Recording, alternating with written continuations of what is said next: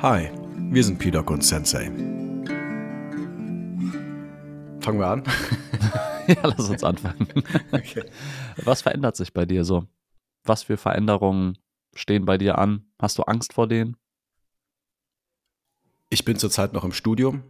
Ich mache ein PhD-Studium, habe meinen Master abgeschlossen und dadurch wird sich auf jeden Fall in anderthalb Jahren spätestens was ändern, nämlich äh, ein beruflicher Umbruch. Ich muss mir was Neues suchen.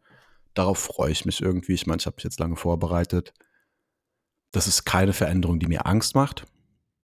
Ich erinnere mich, als ich im Bachelor war und im Master hatte ich deutlich mehr Angst vor irgendwie, dass es nicht klappt. Vielleicht schaffe ich den Bachelor nicht. Was ist dann? Gab ein paar Prüfungen, die ich nicht bestanden habe. So eine Bachelorarbeit ist auch irgendwie scary. Also so Zukunftsängste. Nicht wissen, in welche Richtung das geht und so eine Unklarheit zu haben. Genau, genau. Irgendwie Ängste, weißt du, was ist, wenn du dir keine Wohnung leisten kannst oder so, wenn du jetzt die Ausbildung nicht schaffst. Sowas hatte ich schon. Das habe ich jetzt nicht mehr, dadurch, dass ich einfach schon abgeschlossene Ausbildungen habe, glaube ich, das hilft. Wenn ich den PhD nicht schaffe, dann ist das irgendwie also da haben Leute schon anders Zeit verschwendet. Ja, genau, genau, denke ich mir auch, ja. Dann auch so Sachen wie, was mich schon beschäftigt, ist auch Klimawandel beispielsweise. Also das beschäftigt mich nicht nur theoretisch, sondern auch persönlich einfach, dass sich Dinge ändern, die meine Zukunft negativ beeinflussen. Also konkret merkt man es ja in Deutschland. Ich glaube, wir haben mittlerweile über 30 30 Grad Tage und wärmer. Und vor so 10, 20 Jahren waren das nur so drei pro Jahr. Also diese Sommer hier sind auf jeden Fall heißer. Und du weißt genau, wie wenig Spaß mir heiße Sommer machen. Oh, du, äh, es gibt wenig Menschen, die nasser werden als du, wenn es warm ist. Ja, nee, ich verstehe das. Du hast dann also, immer so diesen 12 Liter Wasserkanister auf dem Rücken. Ja, genau, genau. wenn du spazieren gehst. Aber Spaß beiseite, du hattest immer ein Handtuch dabei. Wenn es 30 Grad draußen ist, dann schwitze ich konstant. Ob ich sitze oder stehe, ich bin immer so leicht tropfend. okay, so schlimm ist es nicht. Für mich bedeutet Klimawandel ernsthaft, ich muss mir überlegen, wo ich hinziehe. Das ist eine Überlegung, die ich habe. Will ich lieber in Skandinavien bleiben? Ich habe gute Erfahrungen gemacht in Skandinavien. Ist nicht ganz so heiß die Sommer. Vielleicht brauche ich mehr Nähe. Aber es wäre doch im Ernst. Es wäre doch wirklich dumm aus meiner Perspektive, irgendwo hinzuziehen, wo ich weiß, da hast du jetzt 20, 30 Tage pro Jahr, in denen es 30 oder 35 Grad ist. Also sind das Themen, die dich ein bisschen beunruhigen für die Zukunft? Es ist noch nicht so richtig Angst, aber es sind so große private Wandel in deinem Leben. Also das ist so beruflicher Natur, ein Jobwechsel, ein Umzug, was bringt die Zukunft? Also ich glaube, das ist normal, da auch ein bisschen Sorge vorzuhaben. Aber das ist ja auch gut, weil dann denkst du darüber nach. Genau. Das sind Sachen, die mich umtreiben, die mich bewegen, über die ich nachdenke. Wie ist das für dich? Gibt es Themen, die dich bewegen? Ja, und zwar viel kleinere Themen. Also ich habe zum Beispiel eine Systematik, wie ich meine Spülmaschine einräume. Also du, du kennst es das vielleicht, dass es da diese Körbchen gibt, ne, für das Besteck. Und ich habe halt immer, also ganz links die Gabeln, dann kommen die Messer, dann die großen Löffel und dann alles Kleine. Und wenn die untere Reihe voll ist, fange ich an, die obere Reihe voll zu machen. und wenn jemand anders bei mir ist und die Spülmaschine einräumt und das anders macht, das stört mich total. Weil es einfach anders ist, als ich das gewohnt bin und so meinen routinierten Ablauf. So. Und ich sage dann immer, guck mal, das ist total praktisch, wenn du das alles rausholst, ne, dann kannst du es mit einem Handgriff machen, ne? Und das ist, also, es ist effizienter, es ist aber auch nicht notwendig und es ist ein bisschen unverhältnismäßig, wie sehr mich diese Veränderung stört. Und ich weiß noch, dass das vor so 10, 15 Jahren war das noch viel extremer. Also da war das, ich weiß nicht, vielleicht fast wie so ein Tick oder so, ne, dass ich so ein paar Sachen auf eine gewisse Art und Weise haben möchte und das nicht anders tolerieren kann.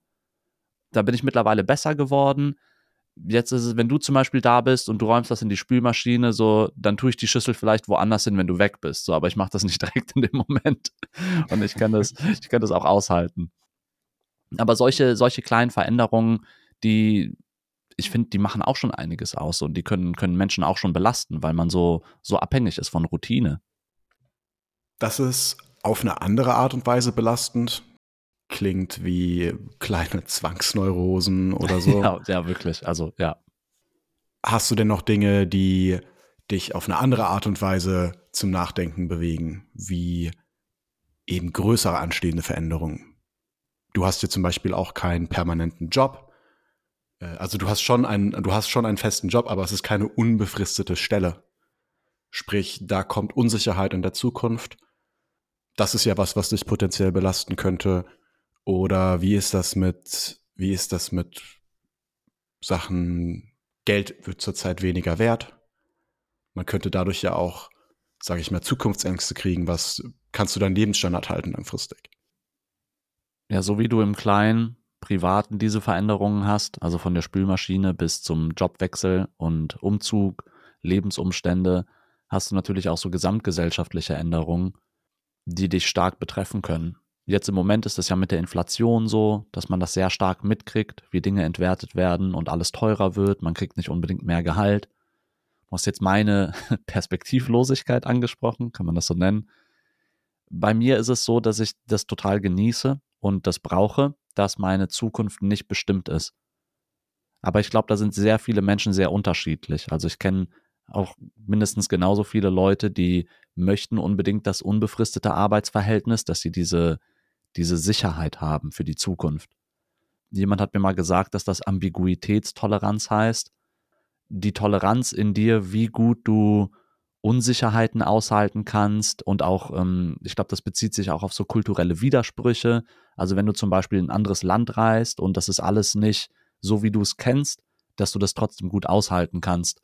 Aber es bezieht sich auch auf eine ungewisse Zukunft.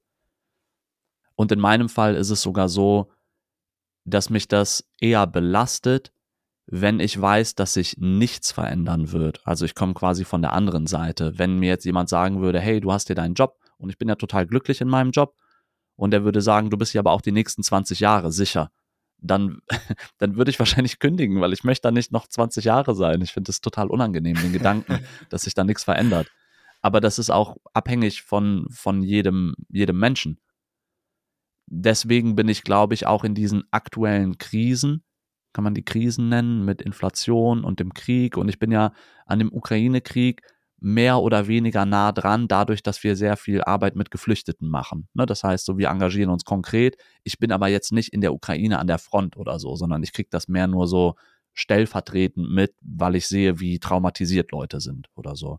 Und selbst da, ich bin mehr im, Management in der Organisation hinten dran und es sind andere Kolleginnen und sowas, die dann konkret mit den Leuten zusammenarbeiten. So, das heißt, das belastet mich halt gar nicht. Und ich weiß nicht, ob ich mich jetzt schlecht fühlen soll, dass mich das äh, nicht belastet. Generell finde ich, für Gefühle muss man sich nicht schlecht fühlen. Also Punkt. Aber hast du Angst vor Krieg beispielsweise? Ist das etwas, was dich beschäftigt? Ich habe relativ klar im Kopf, dass sich meine Umstände auf jeden Fall dramatisch ändern können. Ja, aber ich habe keine Angst vor Krieg. Ich glaube, wenn Krieg dann da ist, dann habe ich da richtig Angst vor. Ne? Das, das muss dann so eine gewisse Nähe haben, dann wird das, glaube ich, sehr unangenehm. Aber solange das nicht so nah ist, macht mir das keine Angst. Ich weiß aber, dass das jetzt gerade mit ähm, Russland, Putin, Atomkrieg, ich habe neulich ähm, vor ein paar Tagen gesehen, dass Merkel meinte, man sollte diese Drohung ernst nehmen. Das heißt, ich glaube, da gibt es schon eine berechtigte Angst, dass der Krieg sich ausweitet, dass der nicht nur in Russland und der Ukraine ist. Und ich glaube, worauf ich hinaus will, ist, ich habe das schon bewusst, dass sich die Umstände jederzeit ändern können. Also ich glaube, das ist naiv, davon auszugehen, dass der Lebensstandard, den wir jetzt haben und sagen wir der Frieden in Deutschland und der Wohlstand, auch wenn es relativ wahrscheinlich ist, dass es bleibt, sollte man nicht davon ausgehen, dass es notwendig so bleibt. Und ich glaube, ich habe weniger Angst vor dieser Veränderung, weil ich da immer wieder mal drüber nachdenke und das bewusst habe, dass das hier nicht selbstverständlich ist. Ich fand zum Beispiel war Corona ein sehr gutes Beispiel. Da du bist ja immer davon ausgegangen, dass du überall hingehen kannst, dass äh, alle Waren immer im Supermarkt sind und so. Auf einmal gab es einen riesigen gesellschaftlichen Wandel. Also einerseits das Distanzieren, andererseits das Maskentragen, dann gab es die Diskussion um Impfpflicht und auf einmal war das eine Besonderheit, dass äh, du dich mit mehreren Leuten treffen kannst und auf Konzerte gehen kannst. Da habe ich ja ehrlicherweise vorher nicht drüber nachgedacht, dass Konzerte vielleicht wegfallen. Aber es hat einem nochmal gezeigt, dass sowas immer wieder vorkommen kann. Und nur weil wir in irgendwie diesem prächtigen, wunderbaren, wohlständigen Deutschland wohnen, so, ich glaube, in vielen anderen Ländern der Welt, ich sag mal in 150 Ländern plus minus, ändern sich die Umstände viel dramatischer als hier. Aber das heißt nicht, dass uns das nicht auch betreffen kann. Und dann finde ich, sollte man vorbereitet sein. Und jetzt meine ich nicht, dass man einen Keller hat mit irgendwie Dosenfutter, sondern ich meine, dass man da mental drauf vorbereitet ist. Ja, da hast du viele Punkte genannt. Für mich fällt auf, wie sehr sich unsere emotionale Einstellung ändern kann, wenn die Situation sich auch wirklich ändert. Du hast gesagt, andere Länder sind viel näher an diesen Krisen dran. Da ist die Inflation viel stärker, die Leute verlieren viel mehr Geld. Ich glaube, das trifft dich ganz anders, wenn diese Situation wirklich da ist. Das, das sollte man berücksichtigen. Da fällt mir auch zu ein, Russland ist ein Land, das habe ich in vielen Analysen gelesen, in denen viele Menschen relativ politikverdrossen sind. Sprich, die tolerieren sehr viel Politik, die die führende Elite in Russland beschließt, solange es die nicht wirklich berührt. Also da ist so sehr viel so Mentalität, ja, ja, die machen schon, die Leute sind korrupt, aber ne, was willst du machen? Da änderst du nichts dran. Deshalb gehe ich nicht auf die Straße. Das hat sich jetzt radikal durch die Mobilisierung geändert. Auf einmal sind die Sachen sehr konkret. Und ich glaube, das kriegt man auch, also so richtig kriegt man das bei uns auch nicht mit, was das eigentlich bedeutet, dass die Leute mobilisiert werden. Ja, also das sind Leute, die gehen arbeiten, die haben einen normalen Job, die haben große Familien, die versorgt werden müssen. Jetzt werden die aus der Arbeit weggerissen in einen Krieg, in einen Konflikt, der viele Tote und noch viel mehr, ja, Verkrüppelte, muss man sagen. Also Leute, die danach für ihr Leben lang behindert sind, produziert. Das ist existenziell für diese Familien. Also diese Bedrohung ist absolut existenziell und die haben keine emotionale Verbindung zu dem Krieg, aber diese Angst vor dieser Veränderung ist, glaube ich, eine ganz andere, wenn du dann plötzlich diesen Einberufungsbescheid kriegst. Was du auch angesprochen hast, ist dein Charakter in gewisser Weise in der Situation, nämlich dass du vielleicht auch ein Typ bist, der sehr optimistisch ist, was Veränderung betrifft, irgendwie mit so einem Optimismus, irgendwie passiert da was Gutes für mich. Das ist aber dann auch wirklich eine Charakterfrage, oder? Weil es gibt ja schon, du hast ja schon bereits gesagt, es gibt diese Prepper, diese Leute, die, das ist das andere Extrem, sage ich mal, die extrem pessimistisch sind, was die Zukunft betrifft. Und deshalb diese Keller anlegen mit Klopapier und äh, also Supermärkten, so Konserven-Supermärkten. Da gibt's wirklich beeindruckende Beispiele von Leuten, die extrem viel Aufwand betreiben, um äh, quasi für, für potenzielle Nuklearkriegsszenarien oder so gewappnet zu sein. Also es ist auf jeden Fall das andere Mindset, dass du davon ausgehst, ja, da kommt irgend so eine dystopische Zukunft. Ja, so eine Apokalypse ist auf jeden Fall näher. Es ist gar nicht unwahrscheinlich. In anderen Podcasts hatte ich ja bereits angedeutet, ich informiere mich gern, ich schaue gern Nachrichten, ich gucke gern Geopolitik das ist eine Art Hobby. Aber was dadurch auch passiert ist, wenn mir Nachrichten nicht so gefallen und Infos nicht so gefallen, dann gucke ich auch gern nicht mehr hin. Dann ignoriere ich das einfach und hoffe, dass das irgendwann einfach besser wird und dann gucke ich es nochmal rein. Das ist auch so ein schlechter Coping-Mechanismus, oder? Dieses Wegducken und hoffen, dass es irgendwie besser wird. Das ist aber auch ein natürlicher Mechanismus. Du hast ja dadurch, dass die Welt komplett vernetzt ist, komplett digitalisiert ist, hast du ja die Möglichkeit, Nachrichten aus allen Ländern zu hören. Und überall passieren ja sehr schlimme Sachen. Und ich glaube, dass das nicht gut für Menschen ist, so viel negative Nachrichten die ganze Zeit zu hören. Wenn du mal schaust, so wie wir in der Evolution entstanden sind, dann haben wir höchstens mal in Gruppen von zwei bis 400 Personen gelebt, die meiste Zeit. Und dann haben wir diese Neuigkeiten mitgekriegt. Oh, Oma so und so ist krank geworden. Oder hier, der eine wurde von einem Löwen gegessen. Oder was auch immer da passiert ist. Aber das sind dann, ich weiß nicht, wie viele schlechte Nachrichten alle paar Tage. Und man hat wahrscheinlich geguckt, wo das Essen bleibt. Heutzutage kannst du ja komplett damit überladen werden. Und das finde ich ist auch psychologisch total schwierig, dass, ähm, schau doch mal jetzt auf die WM in Katar, das ist doch jetzt gerade ein großes Thema für viele, wo man überlegt, das zu boykottieren. Das könntest du ja eigentlich auch mal weiterdenken und wenn du das boykottierst, warum boykottierst du nicht mehr oder weniger alles, was mit unserer Gesellschaft zusammenhängt, weil immer da irgendwo Leute dramatisch leiden. Also, wo fängt man an, wo hört man auf? Boykott und Cancel Culture hatten wir tatsächlich schon mal in einem anderen Podcast diskutiert. Guter Punkt. Ja, und Boykott kam viel zu kurz am Ende. Boykott kam viel zu kurz. Vielleicht kann man da gleich tatsächlich kurz drüber reden. Aber gerade noch mal zu deinem ersten Punkt. Ich verstehe, was du sagst. Klar, es kommen richtig viele Nachrichten. Nicht alle sind relevant. Und dann von all diesen Nachrichten emotional beeinflusst zu werden, ist auf jeden Fall anstrengend. Nichtsdestotrotz würde ich aber sagen, da muss man schon aufpassen, denn ab und zu sind die Nachrichten vielleicht lokal relevant. Beispielsweise jetzt, wenn man sich die Russland-Situation anguckt. Wie gesagt, die Leute haben lange diese Einstellung gehabt, einfach alles zu ignorieren. Zu ignorieren, dass dieser Krieg da ist, diesen Konflikt nicht ernst zu nehmen. Und irgendwann ist es dann aber zu spät. Irgendwann kommt dann der Mobilisierungsbescheid und ab da hast du nicht mehr so viel Einfluss. Ab da bist du dann einfach nur noch eine Person, die sich nicht rechtzeitig an Protesten beteiligt hat oder nicht rechtzeitig daran beteiligt hat, die, die Regierung zu entmachten oder zu kritisieren. Äh, ich sage nicht, dass das dann erfolgreich gewesen wäre, aber diesen Moment zu verpassen, verbessert einfach deine Chancen nicht. Deshalb, ich verstehe auf jeden Fall den Punkt, ne, man muss nicht alle Nachrichten weltweit, gerade wenn die Sachen weit weg sind, dann haben die vielleicht oft nicht so diesen direkten Einfluss.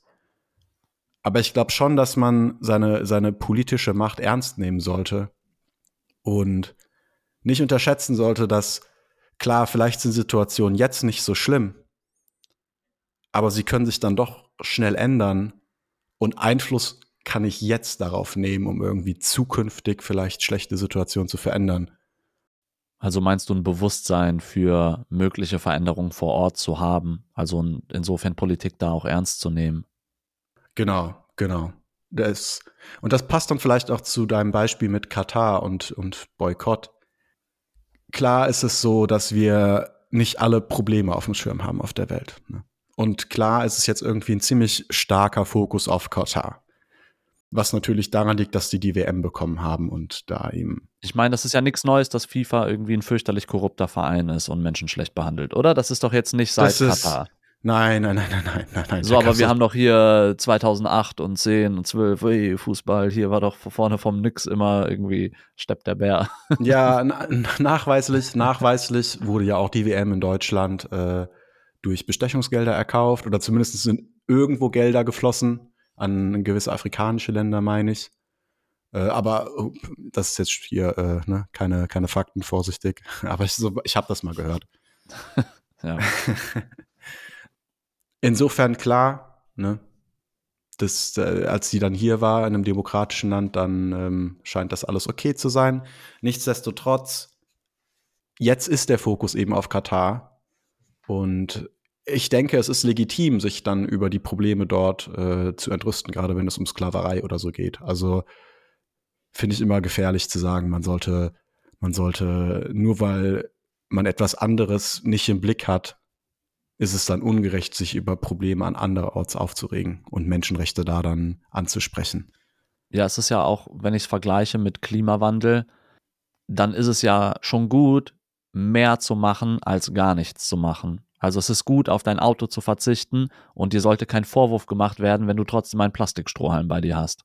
Ganz genau. Es ist total schwierig, den ganzen Weg da zu gehen. Wie soll man das machen? Soll ich in der Einöde ziehen, mein Mais züchten, jeden Tag Maisbrei essen und mit niemandem interagieren? Oder Ganz genau. Also bin ich total bei dir. Oder ich kenne Leute, die sind vegetarisch aus, aus äh, Klimagründen und dann sollen die jetzt nicht fliegen oder was, weil das sonst inkonsequent wäre. Dürfen die keinen Urlaub machen. Also so, so Argumente kriegt man dann irgendwie oft, was ich falsch finde. Ich finde, jedes Engagement in dieser Richtung ist begrüßenswert und sollte, ja, dazu sollte motiviert werden, sollte angefeuert werden. Und Katar ist ja dann ein Beispiel, dass das erste Mal vielleicht so eine große Mainstream-Veranstaltung wie Fußball-WM kritisch beleuchtet wird. Das haben sich ja viele auch schon in den letzten Jahren, Jahrzehnten mal gewünscht und dann ist das doch eher begrüßenswert. Und dann würde ich nicht diese Moralkeule schwingen und sagen, hey, ihr habt aber in den letzten Jahrzehnten auch China nicht boykottiert, deswegen dürft ihr auch das jetzt nicht boykottieren. Ganz richtig, so sehe ich das. Also klar ist es irgendwo hypokritisch, weil wir andere Dinge vorher nicht im Blick hatten. Nichtsdestotrotz denke ich, das ist ein guter Ansatz und was dort passiert, ist eben auch schlecht in vielerlei Hinsicht. Persönlich finde ich auch einfach, ich finde das so ein Quatsch, dass das dort stattfindet. Die müssen die Stadien mit so Klimaanlagen kühlen und so. Das ist ein, ich weiß nicht. Also ich weiß auch nicht, was ich dazu sagen soll. Aber das ich, ist meine das ist zum persönliche. Beispiel, ja, ich denke da auch einfach nicht viel drüber nach. Also weil mich hat ähm, Fußball auch nie so sehr interessiert. ja, mich auch nicht. Also, oder ich sag mal so, mittlerweile nicht mehr. Es interessiert mich nicht ausreichend, dass ich da jetzt irgendwie Ressourcen rein investieren würde, um das zu gucken. Aber das ist ja eine interessante gesellschaftliche Veränderung, dass wir sowas kritischer beleuchten.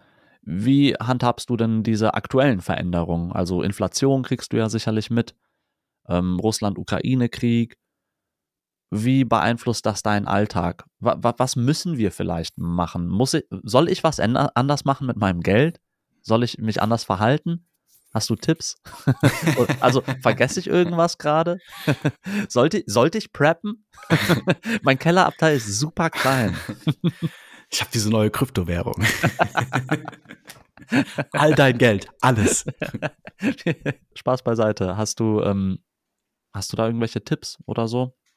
Also bezüglich Inflation, ich habe einfach nicht genug Geld, um mir da Gedanken drüber zu machen. Also so viel Geld kann ich gerade gar nicht verlieren. Deshalb, das ist, glaube ich, eher was für Leute, die viel Geld haben. Das ist doch auch so ein Ding, oder? Das ist doch so ein Thema für Leute, die viel Geld haben. Wenn du nicht viel Geld hast und nicht viel Geld auf Seite legen kannst, dann helfen Investment-Tipps bezüglich, äh, wie du jetzt die Inflation am besten schützen kannst. Wie kannst du dein Vermögen schützen? Ja, das hilft dir halt nur, wenn du viel Vermögen hast. Insofern, erstmal werden Dinge einfach teurer. Ne? Wobei, einen tollen Tipp habe ich, da bin ich sehr passioniert. Ich bin gespannt, ja. du weißt ja, die Gaspreise sind der große Antreiber der Inflation oder die Energiepreise generell. Wie wär's, wenn du einfach äh, kalt duschst den Rest des Winters und deine Bude auf nicht mehr als 18 Grad? Meine Heizung ist aus. Also ich glaube, da werden sich viele Leute querstellen. Ich dusche auch nicht immer kalt. Du musst nicht ganz kalt. Nicht ganz kalt. So, Kühler. So kühler. Ja, ich glaube, das macht viel aus. Das, das finde ich auch einen interessanten gesellschaftlichen Wandel.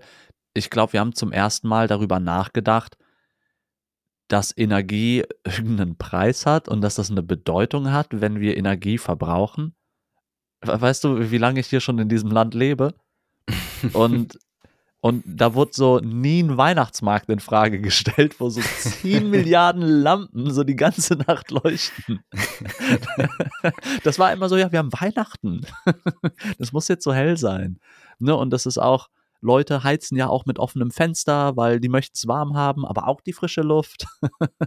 Jetzt, wo man da so drüber nachdenkt, realisiere ich auch erst, wie absurd das ist, dass wir einen Krieg brauchen, um zu verstehen, dass unser Energiekonsum vielleicht nicht optimal ist.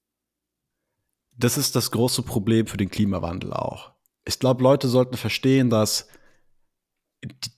unser gesamtes Wirtschaftssystem und die gesamte Effizienz, wir diskutieren ja so ein bisschen in der Wertefolge drüber, diese gesamte Effizienz unseres Systems beruht auf billiger Energie. Sprich, dass wir einfach unsere körperliche Energie dadurch ersetzen können, dass wir, dass wir Öl verbrennen. Ne, dann kann man, anstatt dass man irgendwie auf, auf dem Acker geht und per Hand Mohrrüben rauszieht oder Kartoffeln ausbuddelt, kann man so einen Traktor benutzen. Also das ist total essentielles Konzept für den Reichtum unserer Gesellschaft. Und wir sind dadurch richtig abhängig von billiger Energie und richtig viel.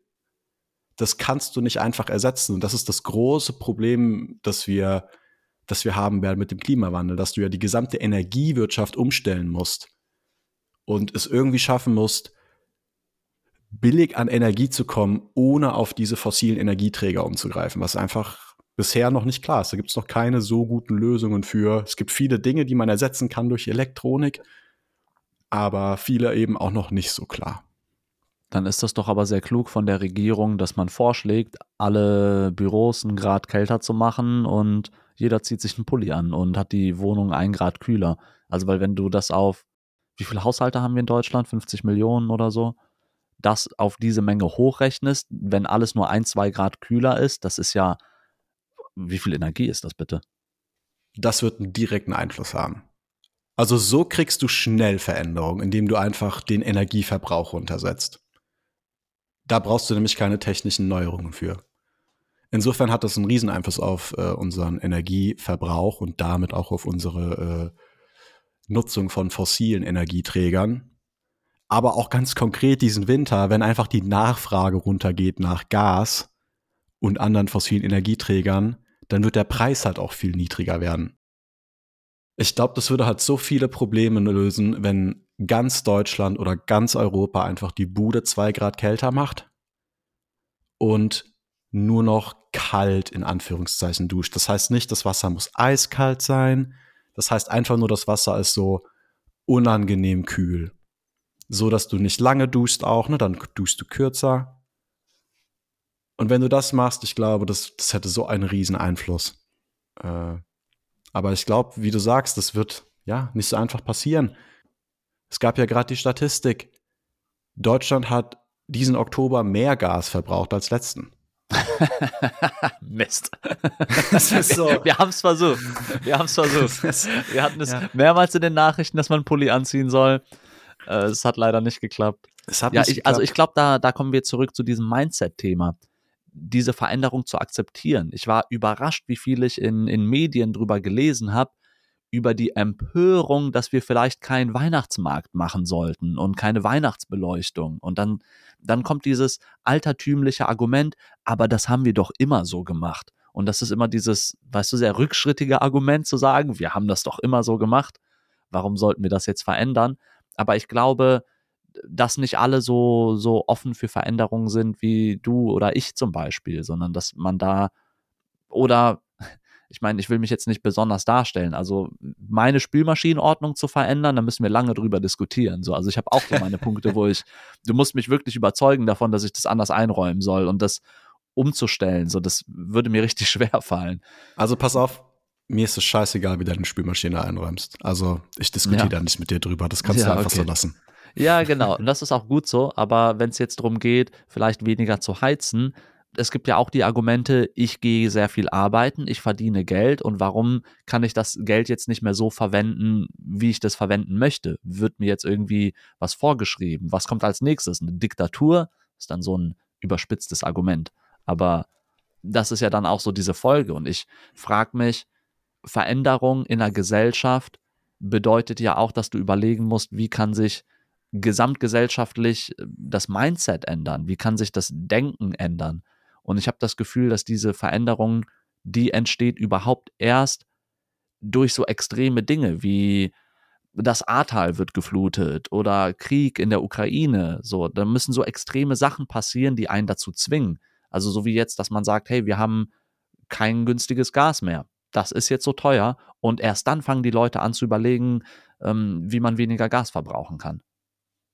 Richtig guter Punkt. Ich glaube, die Nachfrage im Sommer nach so Isolationsmaterial, weißt du, für deine Wohnung, neue Fenster oder wie kann ich meine Wohnung besser dämmen. Ich habe keine Statistiken hier, aber ich wette, die ist so völlig explodiert. Und so Anfragen bei Unternehmen, wie kann ich auf nicht fossile Heizungen umsteigen oder so und wie ist das möglichst effizient? Ich wette auch, die Bücher von denen sind komplett überfüllt. Was wieder zeigt, du hast halt diese Krise gebraucht und dann auf einmal stürmen alle. Aber letztlich war es ja schon vorher eine nachhaltige Entscheidung, aber einfach nicht so präsent, vermute ich mal. Ne? Und das war nicht so immediate, dass du äh, so unmittelbar, dass du Folgen befürchten musstest. Auch Solaranlagen auf dem Dach oder so, oder? Das war doch auch schon vorher. Ja, also Klimawandel hat man in den 70ern auch schon diskutiert. So ist es nicht, ne? Und da, ich glaube, in den 70er Jahren waren doch schon die Paper draußen, wie real der menschengemachte Klimawandel ist. Und dann hattest du erstmal noch 40 Jahre Lobby dagegen. Und erst seit den 10er Jahren oder so ist es, glaube ich, Common Sense in der Gesellschaft, dass der menschengemachte Klimawandel real ist. Vorher war das immer noch so ein skeptisches Ding. Ja, guter Punkt. Auch das mit dem Weihnachtsmarkt finde ich nochmal, was mir dazu noch einfällt.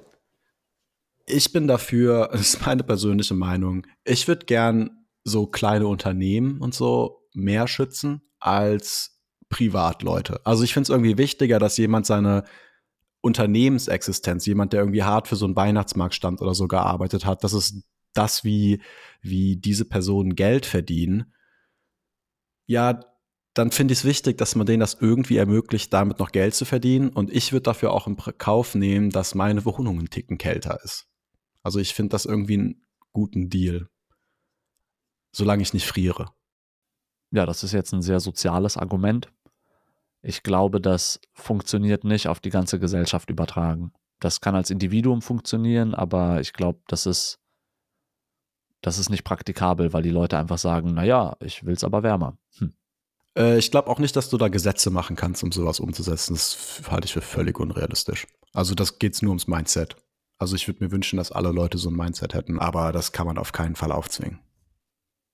All diese Überlegungen, wie man jetzt die Unternehmen unterstützen kann, wie man die Gesellschaft nachhaltiger machen kann. Ich finde das total interessant, weil diese Veränderung, die durch den Krieg und diese Gaskrise entstanden ist, das ist eine riesige Chance. Und ich will keinesfalls den Krieg gut reden oder so. Aber diese extremen Ereignisse, die haben immer so ein Potenzial in der Gesellschaft. Also das, das, was wir gerade besprochen haben. So scheinbar brauchen wir einen Krieg, um das mit unserem Energieverbrauch überhaupt als ganze Gesellschaft begreifen zu können. Und ich finde, das gilt im Großen wie auch im Kleinen, dass so eine Veränderung immer auch Potenzial für Positives birgt. Auch so, ja, privat, ne, wenn du jetzt irgendwie den Ort wechselst wegen deines Studiums oder so oder wegen eines Jobs, so, das hat riesiges Potenzial, dich da nochmal neu zu entwickeln und na, an deiner Persönlichkeit zu arbeiten. Wenn fürchterliche Schicksalsschläge passieren, jemand, der dir sehr nahe steht, ähm, kommt ums Leben oder so, dann kannst du daran kaputt gehen, oder du kannst daran auch gewissermaßen wachsen, weil du dich mit so einem Verlust auseinandersetzt und so emotionale Reife dafür kriegen. Deswegen bin ich, glaube ich, insgesamt auch relativ positiv diesen Veränderungen gegenüber eingestellt, weil rein historisch hatten die immer großes Potenzial, sich weiterzuentwickeln. Oder andersrum gedacht, stell dir vor, du bist dein gesamtes Leben im selben Job mit denselben Tätigkeiten und es kommen keine Herausforderungen. Dann wirst du keine Gelegenheit haben, dich weiterzuentwickeln, wenn alles die ganze Zeit genauso funktioniert. Das ist übrigens auch der Grund, ähm, nur damit ich wieder über Jiu-Jitsu reden kann im Podcast, warum ich auf diese Turniere gehe. Das ist ja auch so unkomfortabel und unangenehm und so eine fürchterliche Herausforderung und so ein Extremerlebnis, dass ich das Gefühl habe, ich kann daran wachsen. So, und wenn man sich nicht immer diesen Dingen aussetzt, dann, dann kann man da auch nicht richtig wachsen, meiner Meinung nach. Und Manchmal passieren in der Gesellschaft ebenso Dinge, die dich dazu zwingen.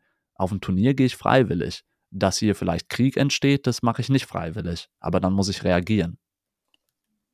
Ja, ich verstehe deinen Punkt. Und vielleicht übertragen kann dann auch eine Gesellschaft an gewissen Krisen eben wachsen.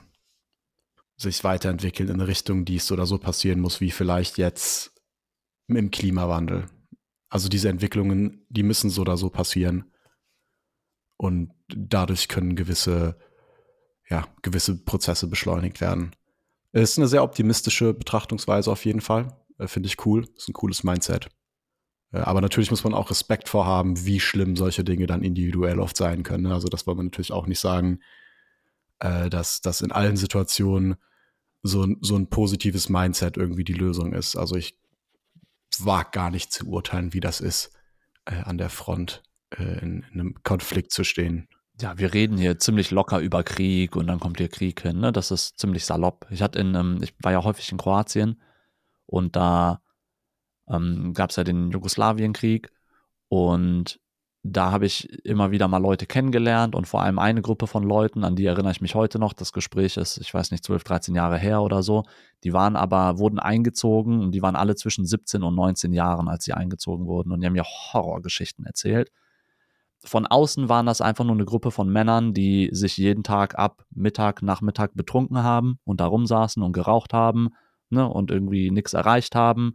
Und mit denen habe ich halt irgendwann sehr lange geredet und die Geschichten von irgendwie ja, sterbenden Freunden, Körperteilen etc. total grausam. Und dann hatte ich auf einmal so viel Verständnis für die und dachte mir, okay, komm, wenn das hier gerade hilft, also das ist ja posttraumatische Belastungsstörung in höchstem Maße, 20 Jahre später immer noch nicht verarbeitet. Ich glaube, das Zeug ist real. Also diese, diese posttraumatischen Belastungsstörungen und andere psychische Erkrankungen, die sind richtig real und man kann sich, man kann sich das nicht richtig ja, vorstellen, deswegen, wenn man das nicht erlebt hat das ist auch eine gute Abschwächung, das hier nochmal reinzubringen. Ne? Es soll nicht so klingen, als wäre ich total optimistisch, dass jetzt Krieg hier hinkommt und cool, ich kann da dran wachsen und so. Ne? Ich da, wenn das dann hier ist, dann habe ich da auch keine Lust drauf. Also keine Lust ist, glaube ich, es ist äh, ziemliche.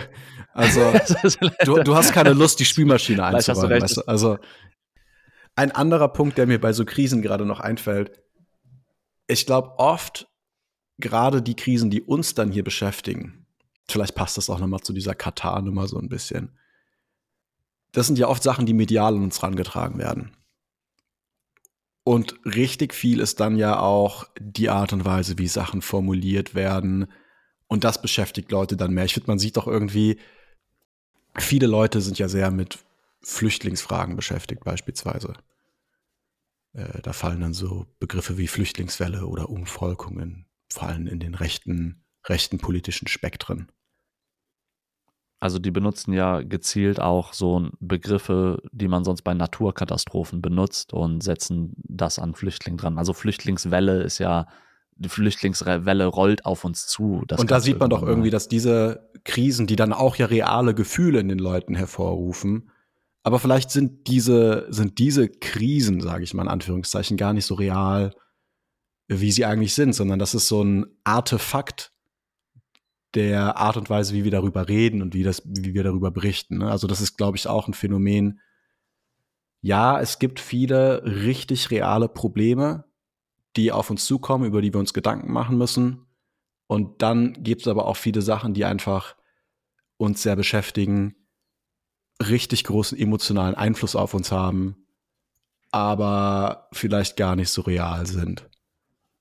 Also meinst du, wenn man bei Geflüchteten aus Syrien oder so, wenn man dann gesagt hätte, wir müssen uns mehr einsetzen, hier passiert was total Schlimmes, nur wir können helfen und dann wäre das Narrativ Deutschland als Superheld rettet alle Leute, warum retten wir nicht genug, ähm, dass dann einfach ein anderes Narrativ wäre und dann wird man das nicht als bedrohliche Flüchtlingswelle sehen, sondern mehr als, hey, wir können hier richtig was leisten und wir müssen das tun. Also meinst du, dass du die Berichterstattung einfach eine Krise überhaupt erst erzeugt?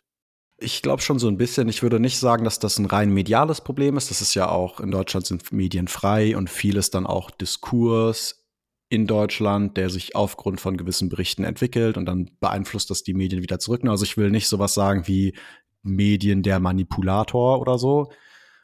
Äh, ich will nur sagen, dass viele letztlich schon, was du auch gerade beschrieben hast, ne, viel, viele Sachen sind kommen anders hier an, als sie vielleicht in der Realität sind.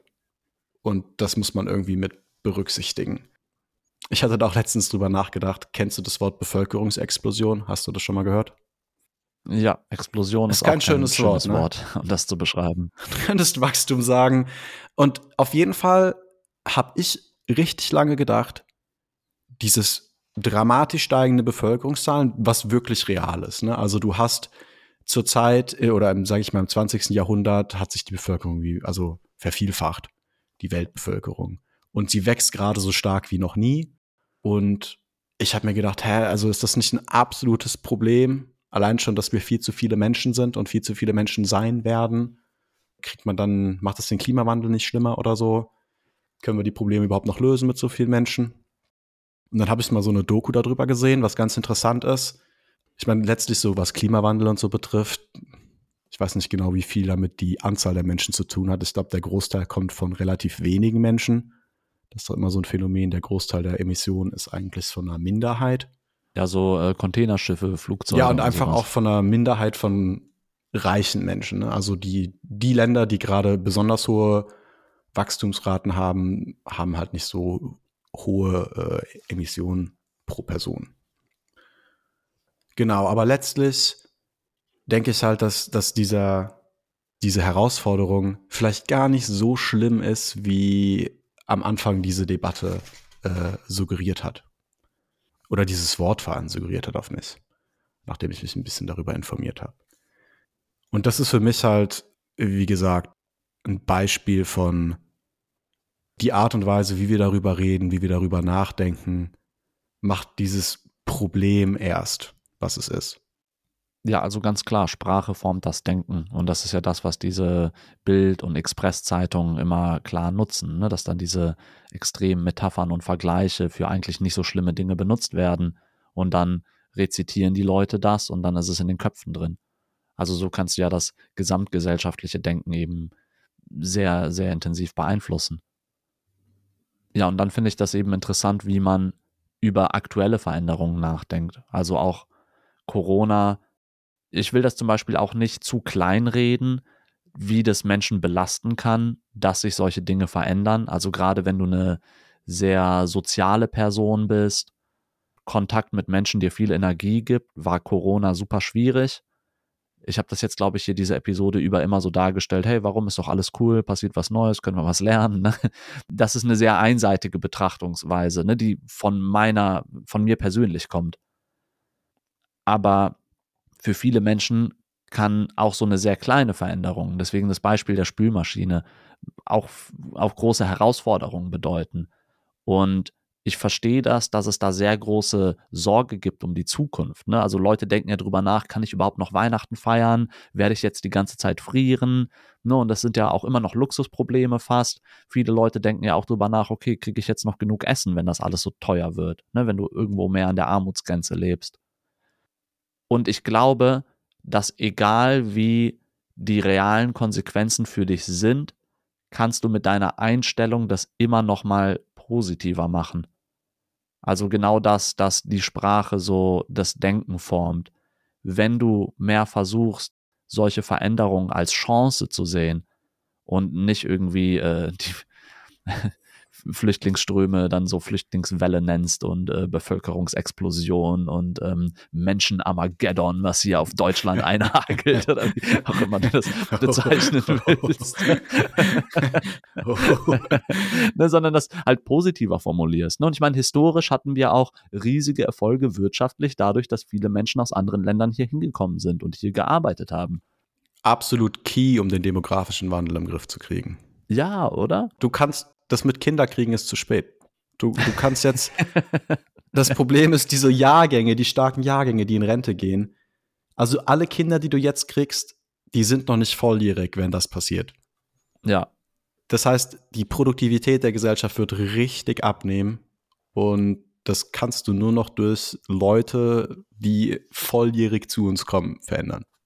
Ja, und das siehst du, das ist schon wieder eine positive Betrachtungsweise. Hey, hoffentlich kommen jetzt hier viele Menschen hin. Und das mit der, mit dem Krieg und der Gaskrise ist ähm, auch positiv gedreht. Leute, wir müssen viel mehr auf Frieden in Europa gucken. Das ist ein viel realeres Thema, als wir dachten. So, und wir müssen uns dafür engagieren, dass es solche Kriege zukünftig nicht mehr gibt. Wir müssen uns engagieren, anderen Menschen zu helfen. Wir müssen auch mehr verstehen, dass unser Energiekonsum reale Konsequenzen hat. Und zwar realer als je zuvor, so einfach durch die Preise bestimmt. Das aber auch als Chance zu sehen, in Richtung Klimawandel verantwortungsbewusster zu handeln. Aber ich würde dann auch nochmal Lobbying betreiben dafür, sich mit den Themen auseinanderzusetzen tatsächlich, da nicht wegzuschauen und dann auch politisch vielleicht aktiv zu werden. Weil diese Probleme kann man nicht politisch lösen. Sowas wie Klimawandel, demografischer Wandel, die kannst du nicht komplett politisch lösen. Also das ist nicht irgendwie, ah, es ist nur, wir müssen nur äh, äh ein bisschen mehr Hartz IV zahlen und dann, ha, das war's. Problem gelöst. Wir müssen nur noch diese Subvention machen und dann zack, sind überall Windräder. Und äh, Ja. alle, also das klappt so nicht. Sondern da ist extrem viel Entwicklung noch gefragt und sage ich mal, ein gewisser Optimismus, wie sich unsere Gesellschaft entwickelt, damit wir diese Probleme überhaupt im Griff kriegen können. Aber du kannst halt schon Rahmenbedingungen legen, die das begünstigen. Und ich glaube, das sollte man nicht unterschätzen, dass diese Dinge eben in Zeiten passieren müssen, in denen die Sachen noch nicht akut sind. Also wenn du erst politisch aktiv wirst, wenn die Sachen akut schlecht sind, dann ist es halt zu spät, weil das kann die Politik einfach nicht leisten. Aber das ist genau wie Politik funktioniert. Das Ja, ist genau, genau. Wir, wir, bearbeiten ja nie was, was gerade nicht akut ist. Es ist ja immer nur so, du brauchst ja die gesellschaftliche Meinung, um irgendwelche politischen Agenden, Agendas äh, umzusetzen. Agen Agenden? Agende? Agenden. Agenten, um irgendwelche politischen Agenten umzusetzen, weil ansonsten hast du nicht die Wählerstimmen dahinter. Also ganz ehrlich, ich glaube schon, dass sich die Politik äh, mit vielen so Themen auseinandersetzt und da Weichen stellt. Ich glaube, nur wir tun das oft nicht. Ich weiß nicht, ob das ausreichend ist oder nicht, aber sicherlich, sicherlich werden diese Dinge besprochen und ne, da wird viel drüber diskutiert. Ich will da gar nicht sagen, dass äh, Berlin sich keine Gedanken über den Klimawandel macht oder so. Ich glaube, da wird sehr viel gemacht. Aber ich denke eben auch, dass es sehr relevant für uns ist und ne, sowas sollte einfach Wählerentscheidungen und so beeinflussen. Was wäre denn dein Fazit für die heutige Episode? War das gerade kein Fazit? Fuck.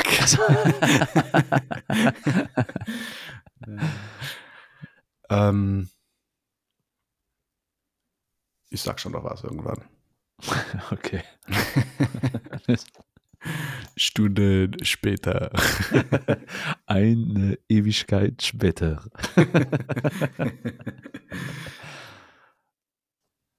Veränderungen im Großen und im Kleinen sind eine Herausforderung.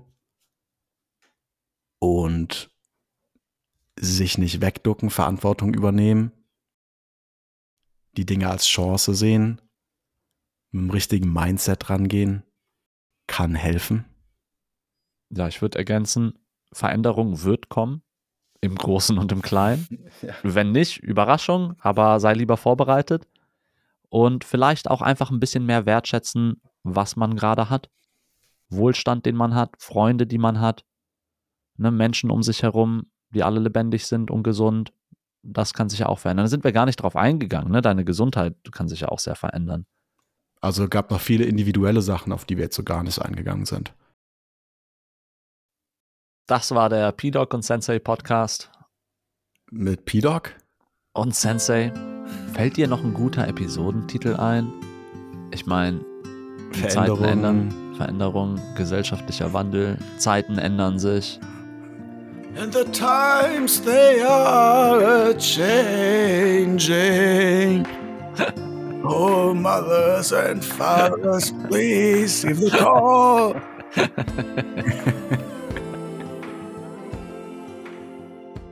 Danke fürs Einschalten. Ciao. Ciao, ciao.